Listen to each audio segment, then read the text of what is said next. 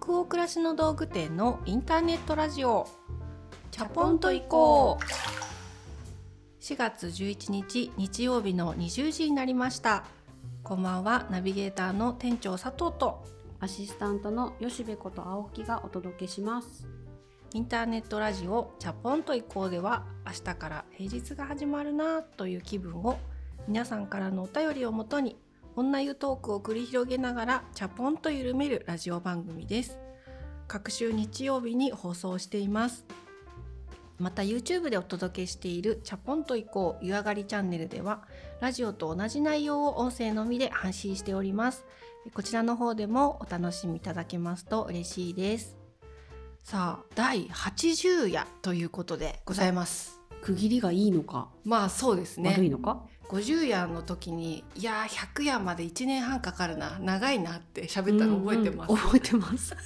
今日は50夜です。100までとか言ったけど、な長ー長ー100だいぶ先って2人でね ちょっとうなだれましたけどだいぶ近づいてきましたよ。ね、気がついたらうん80まで来てたっていう感じでしたね。ねえ本当に楽しくチャプラーの皆さんと話ししてる気持ちでやっていたら80夜までこぎつけたのでうっかり100夜になる日が来るんだと思うんで、うんうん。それをちょっと楽しみにね私たちも頑張りたいなと思います。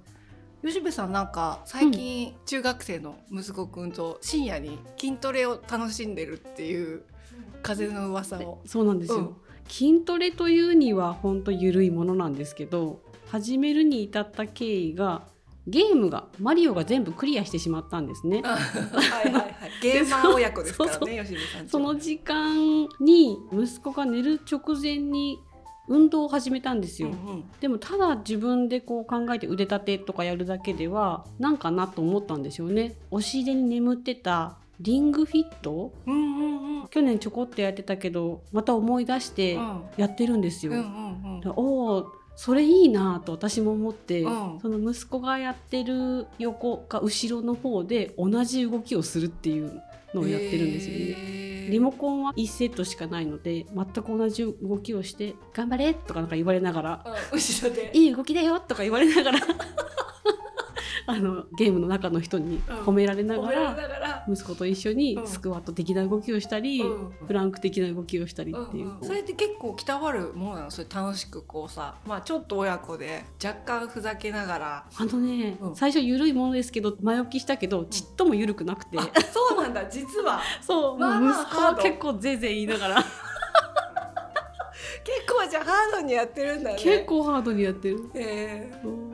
一つのコンテンツで一緒になんか遊べるとか楽しめるって、うんうん。今となるとすごい貴重な時間になるよね。あそうかもしれないですね。そうだよなんか自分でさ息子もずっとゲームやってるけどそれぞれがこう虫みたいになって私もスマホ見てて、うん息子もなんかゲームやってて、うんうん。夫も iPad 見ててみたいな時間もまあまああるから、うんうんうんなんか虫がさそこにこう3匹いるっていうよりは 虫たちがたまに集ってうんうん。同じゲームをキャーとかワーとか負けるとか言いながらやってる時間ってたったの30分でもうん。ここちょっとこう家の中の空気が回るなみたいな。わかります、うん。ゲームしない夫もうん。後ろで見てて、うん。ニコニコ笑ったり、うんうん。なんか言ってきたりするのでだんだんにはなってますよね。そうだよね。だからなんかそういう時間なのかな吉部さんちのその深夜のハードなぜいぜいした体操タイムもさ。もうん。なんてことを思いました。ちょっと話変わるんだけど、うん。息子にうん。ホワイトデーのお返しの話あったじゃない、ありましたね。前前回い。いお返しが欲しいんだったら怒るなよって脅されてるっていう。見てるからね。お母さんの行いをって脅されてたじゃないですか。脅。されてましたあホワイトデー過ぎたなと思ってて、そうですね。あれからどうなったのかな？そうなんですよ。あのですね一応じゃああのご報告させていただくと雨よりいいものをいただけたんです。へえ雨よりいいもの？ええ。まあどっちが格上とかはないんですけどね、うんうん。雨より嬉しいものでしたね。へえ、うん。あの多肉植物いただいたんですよ。えー、はい。なんでだろう？まあ、私が植物を大変愛してるっていうことは家族中が知っているので、お母さんは多分飴より植物だなって思ったのかな。それでなんかお父さんとこそこそ多肉を買って、うん。まあ、それをお店で鉢もちゃんと選んでね寄寄せ植えしてくれてうん。でそれをプレゼントしてくれたんですよ。えー。もう学期末だったんで、うん。いやもうああいうとこしっかりしてほしいとかいろいろあったんでいつも以上にガミガミ言ってたと思って、うんうんもうこれ飴の格が下がるっていうよりはもう飴なしだなって覚悟してたんです。なのに、こちらの方からもうお願いする形でうん「あさってホワイトデーだよ」とか「うん。いよいよ明日だね」とかっていうことをリマインドはしてたんです。欲しがる。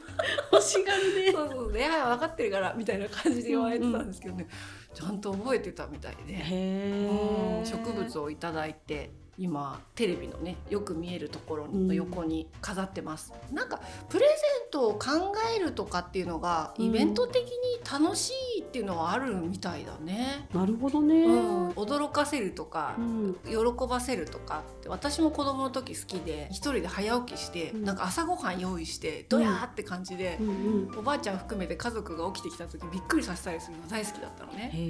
そういうのは夫は全然ないんで、うんうん、ま私に似たかなって。あ似ちゃったかな似たか私になって。勝手に解釈してそんな感じでね無事にホワイトで終わりました。ね、皆さんもどんな時間を最近過ごされているでしょうか。またお便りで教えていただけたら嬉しいななんて思います。さてじゃあ今夜もチャプラーの皆さんからのお便りを読ませていただくところからスタートしたいと思います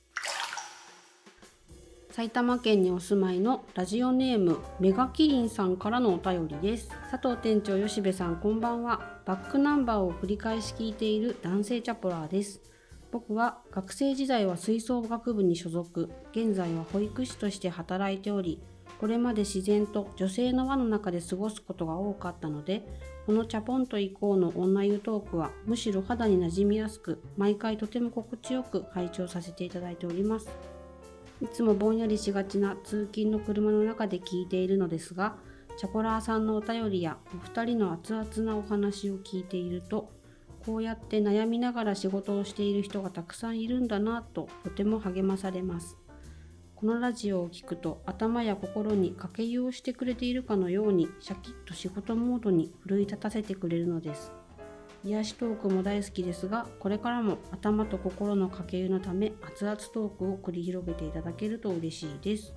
わあありがとうございます。メガキリンさんと現在は保育士をされているというね、うんたくさんのだから子どもたちと日々お仕事の中で接されてるってことですよね。私たちもねやっぱり息子たちをね通わせた時代があるので、保育士のお仕事っていうのはなんか本当に預けながらとてもリスペクトしちゃいましたよね。本当にお世話になりますっていう毎日。なりましたっていううん。毎日それをかみしめてね本当過ごさせていただいたのですけどそのようなお仕事をされている方がなんと「かけ湯」っていう言葉を生み出してくださいました。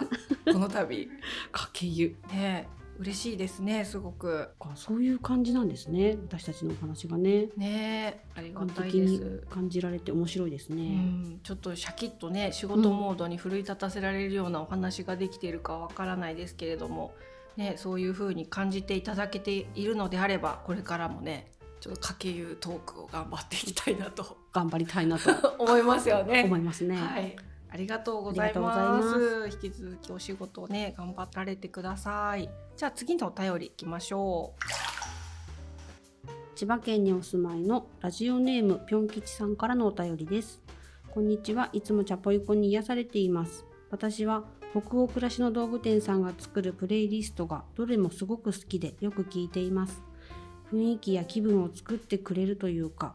乗れるってこういうことかと体感したのは初めてでしたこれまでは流行ってるからとか覚えて歌いたいからなどの理由で音楽を聴いていたような気がします周りの目や流行を気にせず自分が心地よくなるために聴く音楽っていいですね佐藤さん吉部さんは普段の生活の中でどんな風に音楽を聴いていますか？よかったら教えてくださいう。はあ、ありがとうございます。プレイリストね Spotify とか Apple Music とかで更新してるんですよね、うん、北欧暮らしの道具店の公式アカウントを作って、うんうん、去年の4月にリリースしたので、はい、もうすぐ1年になるんですけど私もすごく聞いています。私はですね私の朝習慣とか、うん、私の好きな音楽とかいろんなプレイリストを更新させていただいてですね。20時のお疲れ様とかねちょっと夜ゆっくり聞いてほしいのとか、うんうん、最近ね特にハマっているのは夜更かしのお供。あこのプレイリストがねスタッフが選曲してくれてるんですけどとってもいいくて、うんうん、私このプレイリストだけはなぜかシャッフルじゃなくて曲順に聴くようにしてるんですけどこの曲の抑揚と言いますかが本当にすごくいいなと思ってて、うん、気持ちがどんどん落ち着いていくので深夜にキッチンで聴きながら翌日のちょっとご飯の仕込みとかをする時にいつも流してるんですけど、うんうん、おすすめです。あとこの中で聞いてあこのアーティストの音楽いいなって思った時にタップするとアルバムへ移動とか、うん、アーティストへ移動ってできるじゃないですか。うんうんでそこの今度掘ったりする作業も好きです。ああわかりますわかります。新しいのに出会えたっていう、ね、お気に入りがまた増えたっていうのがね。なんか自分のモードでは新しい音楽受け付けられない時もあるんですよ。うん。なのでご質問もねどんな風に音楽聴いてますかっていただくんですけど私何か書き物をパソコンに向かってする時とかは日本語の歌詞とかが頭にこう入ってくるとか、新しい音楽で刺激的なものが続くとかやっぱり聞けなくて、うんうん、もう聞き慣れてるすごく好きな一曲をエンドレスリピートで、うん、ずっと同じモードに自分を集中させる時は一曲リピート。なんか気持ちを解放したい時とかっていうのは新しい出会いを求めて、そういうプレイリストを再生してシャッフルで聞いたりとかしたりしてますね。うん、うん。うんそうね。私も仕事中は文章を書く時っていうのは日本語の歌詞は難しいというか、ごっちゃごちゃになるので、うん、全く聞かないか大好きなクラシックが何曲かあるのでそれを聞いたりとかしてますね。仕事中はクラシック、うんうん、で料理するぞっていう時はポップス聞いたり、うん、なんか昔好きだったロックを掘り起こして聞いてみたり。うんうん自分の好きなプレイリストをいくつか作ってて今日はこれだぜみたいなこうそういうモードになりたい時に聞いてるかな。乗れるってこういうことかってぴょん吉さん書いてくださってますけど、うん、私たちも本当音楽欠かせないものだからこそぴょん吉さんが、私たちがね配信しているプレイリストすごく役立ってるって書いてくださったこと本当に嬉しかったし携わってるスタッフも多分このラジオを聞いてすごく嬉しいんじゃないかなって思います。ね今日もその他にもたくさんのお便りありがとうございました。お便りはすべてチャポエコスタッフ全員で楽しく読ませていただいておりますそれでは本日のテーマに行きましょう。本日は久しぶりの愛用さんいらっしゃいを開催したいと思います。愛用さんいらっしゃい久しぶりですね。久しぶり、私たちの暮らしの中で実際に使ってその良さを実感しているものについて語るというコーナーなんですけれどもこれまでだと第4夜で北欧食器のテーマについて語ったくらいですかね当店のアイテムだとね。私たちの20代の時ティーマっていう食器に出会ってるんですけどこのお店始めるより前のエピソードとかで盛り上がって、うんうん。愛用さんいらっしゃいすごい楽しかったです。またやってくださいぜひっていうお声いまだにちょこちょこ頂いてるので、はい、今日はこのラジオ始めたてにこの企画やってたんだなと思いましてとてもとても久しぶりにすごく久しぶりですね、ね、刻みのいい80夜にやってみようと、はい、ちょっとね愛用さんいらっしゃいということで今夜は？今夜は当店で長年人気の定番アイテム、うん、それについての愛を語ろうと思います、はい、それでは早速お呼びしましょう、はいはい、お呼びしましょう。イリスハントバーク社のブラシさん。来ています。今 ここに来てます。会場に来てます。もうずっとそこにいる。もうずっと打ち合わせからここにありますけどえっ、とですね、スウェーデンのブラシメーカーですね。もう100年以上歴史がある老舗のハンドメイドのブラシを作っているブランドがあるんですけど、そこがイリス・ハントバーグ社という社名なんですね。ここがいろんな生活のシーンの中をそれぞれのシーンに特化した専用のブラシをトータル何種類出してるんだろう。もう数えきれないぐらいのブラシの選択肢があるですけれどもその中で私は今日ですね特にこのテーブルブラシセット今このラジオをアプリ北欧暮らしの道具店のアプリで聞いてくださっている方は、えっと、このままですねお買い物っていうところに行っていただいてもながら再生できる仕組みになってます。ラジオを聞きながら商品ページを見たりすることができますので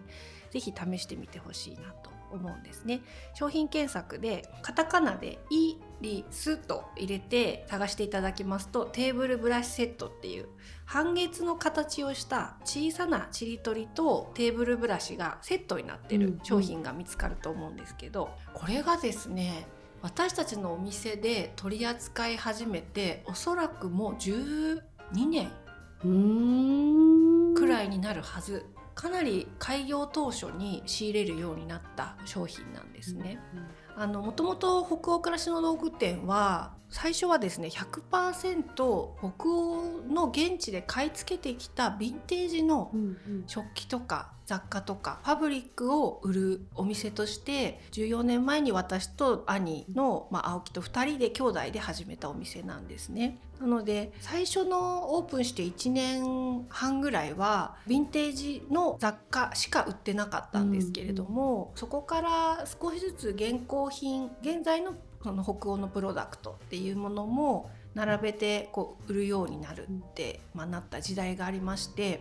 このイリス・ハントバーグ社のブラシたちっていうのはヴィンテージ以外で初めて私たちが取り扱った現行品の第1個目のアイテなので今いろんな商品お洋服含めて販売させていただくようになってメイクなんかもやらせていただくようになりましたけどこれはメーカーが廃盤にしない限り私たちのお店で飛ぶように売れ続けなくても私の気持ちとして取り扱いを絶対やめたくないなって思ってる商品の一つなんですね。でこれは私があの初めて30代の初めにこのお店を始めるきっかけとなるまあ、人生を変えた旅行が夫と一緒にある仕事でスウェーデンストックホルムに行くっていう機会があったんですけど、うん、その時にストックホルムの中にガムラスタン島っていう場所があるんですけれども、そこを歩いていた時にたまたまこのイリス・ハントバーグの専門店を見つけたんですよ。もう本当にこう細い石畳の道をこう歩いていってこう味のある古い建物が両脇に立ち並んでいる細い街路を歩いていた時に2月だか冬ですねもう激寒の中こうもうモコモコのコート着てこう歩いていたらたまたま左手にわあなんだろうこのびっしりブラシがディスプレイされてるお店があったんですよ。でもう夕方だったんで真っ暗ででもそのブラシ専門店から漏れ出る明かりとか、うん、その木製のものとかしかないことゆえのそのショップから漂うぬくもり感に引き寄せられて、まあ、暖を取る意味でもお店に入ったんですよね。そこが初めてのこの。へー。なんか調べていったんじゃないからこその感動じゃないけどそうなの。見つけたみたいな。そうなの。だからもう本当にこう忽然と現れてそのショップがすごく小さな坪数もそんなに広くないお店だったと記憶してるんですけどもう何百種類って言ってもいいぐらいのブラシがあって、お掃除ブラシもあるんだけど料理用のブラシ例えば果物を洗うだけとか、お芋を洗うだけ、なんかマッシュルームのほこり取るだけみたいな、もう大小問わずさまざまなブラシがあってこんなに細分化をして道具を作るってすごいなってびっくりしたんですよね。なのでそれがやっぱりすごく残像として残っていたのでヴィンテージ以外で何か北欧から仕入れる取り扱いをしようってなった時に真っ先に思いついたのがああのブラシ屋さんからブラシを仕入れたい。っていう決してあの一個一個がリーズナブルなブラシではないので。飛ぶようにこうご注文いただけたわけではないんですよね、うん、当初から。でもご注文いただくたびすっごく嬉しくて、うん、で私は当時このテーブルブラシセットっていうのが冷蔵庫とかにフックでこうちょっとぶら下げておいたりもできるブラシで、うんうん、絵的にももう本当に可愛くって、うんうん、パンくずとか花を生けたりした時にこうパラパラって散った花弁なんかをうん。さささささっと掃除してゴミ箱にポイってできる便利な道具だなと思ったんでうん。いつか自分も買おうと思ってたんですけど、うん。まず仕入れた在庫はお客様にどんどんお出ししていくべきだと思ってたので自分は買わないっていう風にしてたんですね最初は。うんなんですけどある時ご注文いただいたお客様の荷物を当時は全部自分たちで出荷も梱包もやってたので、出荷作業してる時に私が落としちゃったんですよ。うんうん。それでパリーンってちりとりが真っ二つに割れてはいはい。割ってしまった大事な商品をと思ってそれはもう商品から下ろさざるを得ないのであでもこれ本当なんか廃棄しちゃうのは本当もったいないなと思って、うん。私はそれを家に持ち帰ってアロンアルファでねはいはい。くっつけましてそれが12年使ってるのがこれなんです。今持ってきてるんですけど金継ぎではなくはい、アロンアルファ継ぎで持ってくれましたね、はい。ずっと愛用してきていてうんいま、未だに我が家のキッチンにマグカップツリーに引っ掛けて、うん。これをいつでも取り出せる場所にかけてるんですけど、うんうん、なるほどね。なんかそれにしか使えない道具ってちょっと不要かなとか高価かなとかそれだけのためにはいいかって思いがちではあるんですがこれだけのためのブラシってすごいなって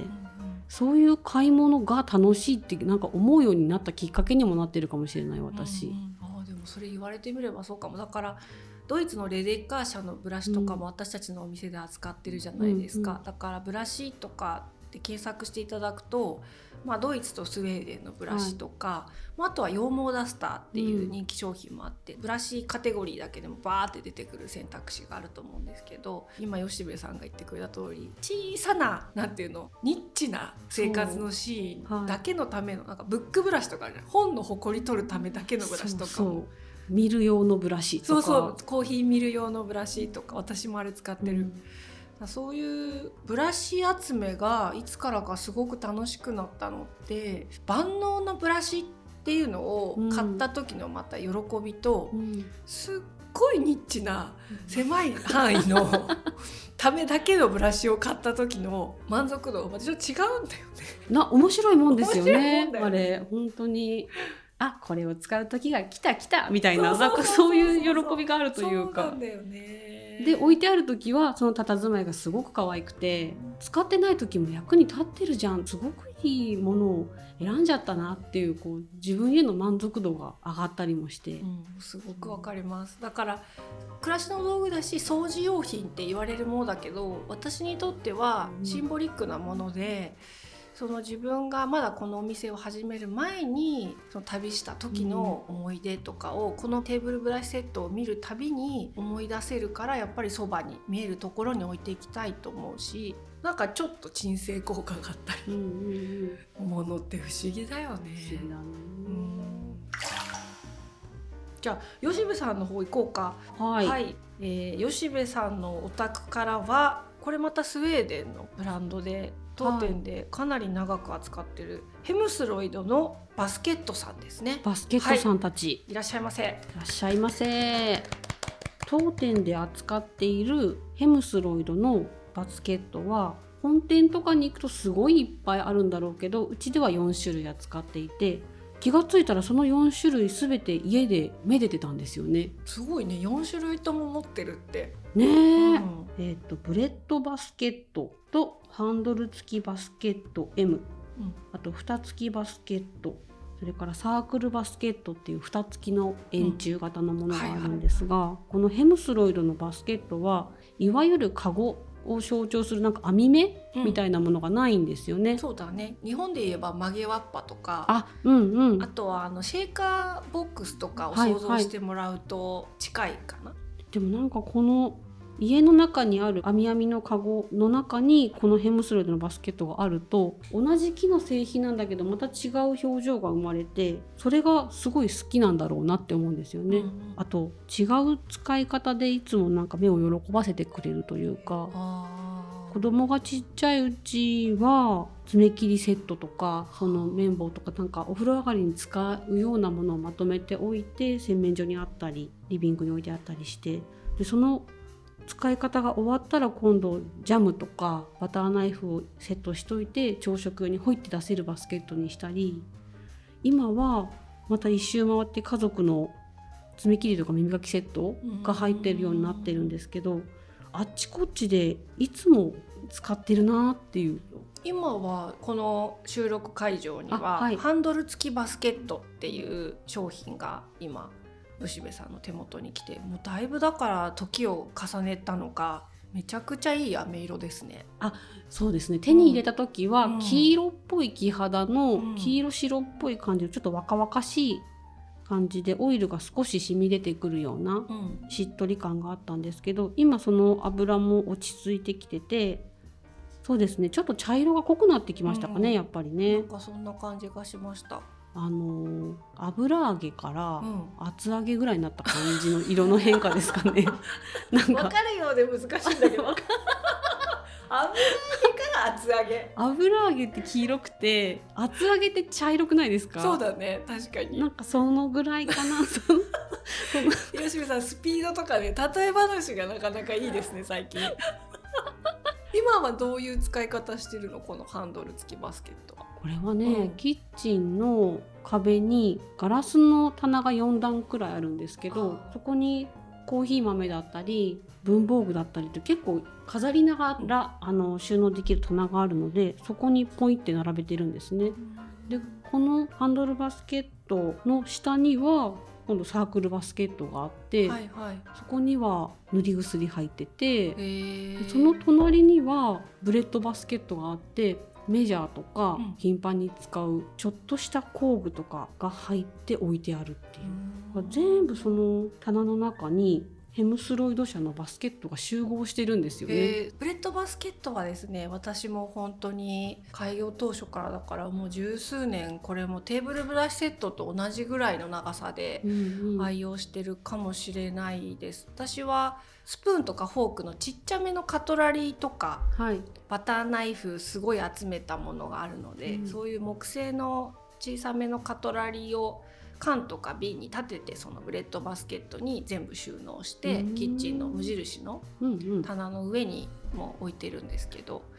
あれも本当好きですね佇まいが。ねなんか家に馴染みすぎてて好きなんだけど存在をこう忘れる時もあって、うんうん、空気みたいに。家族が空気だよね。そうそう。ああいつもいるよねって思うんですけど、うん、でもなんか急にあお前ってすごく可愛いやつだったじゃんってこうなんか なんか思い出す時は急に思い出す時ありません？もうその感覚めっちゃわかる。本当に本当にこれ可愛いなとかやっぱこれがここになきゃダメだなって込み上げてくる瞬間があって、うん、うわもうこのカゴもめっちゃ可愛いなって思った瞬間にオリーブオイルとかをすり込んだりして磨いたりしてます。そうね、お手入れのタイミング、うん、多分そのくらいでいいんでしょうね。そうそうそう込み上げた時が塗り時。塗り時。そう私もその時ばかりは埃をふわって吹き飛ばすだけじゃなくて ちゃんとこう拭いてますね。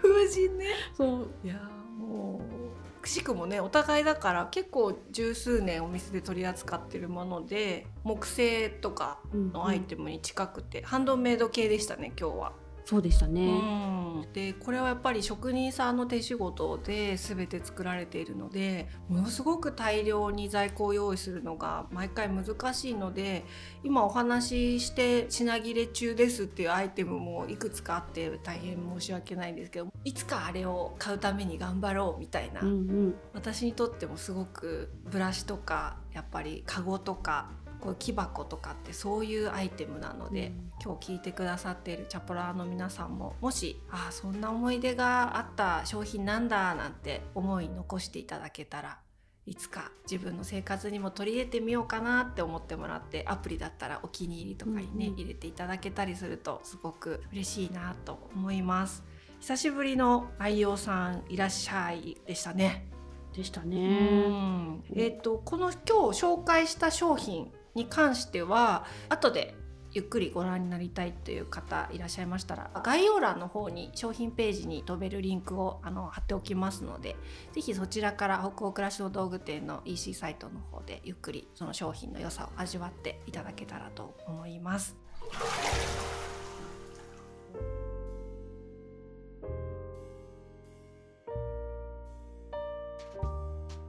て今夜のインターネットラジオチャポンと移行はここまでです。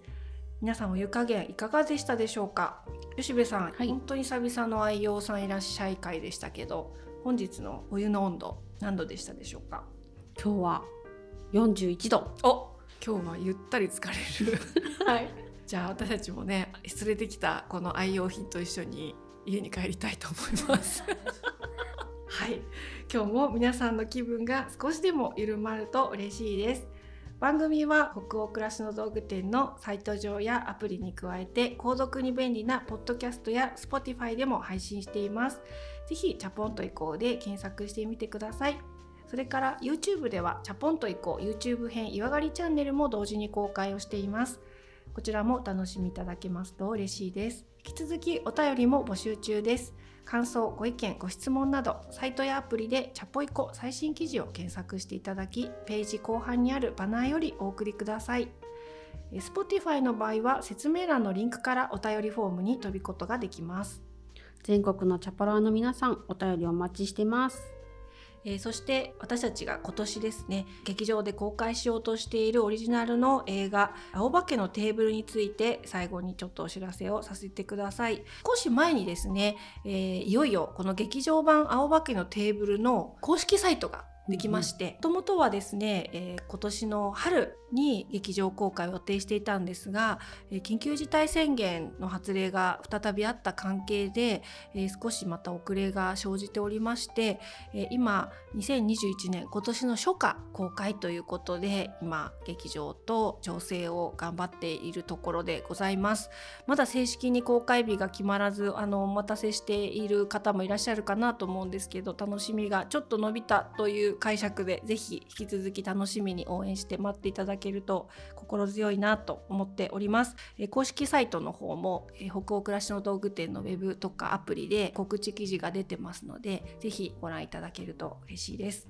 次回のチャポイコは4月25日日曜日の夜20時の放送を予定しております。それでは明日からもチャポンと緩やかにそして熱くいきましょう。ナビゲーターの店長佐藤とアシスタントの吉部こと青木がお届けしました。それではおやすみなさい。おやすみなさい。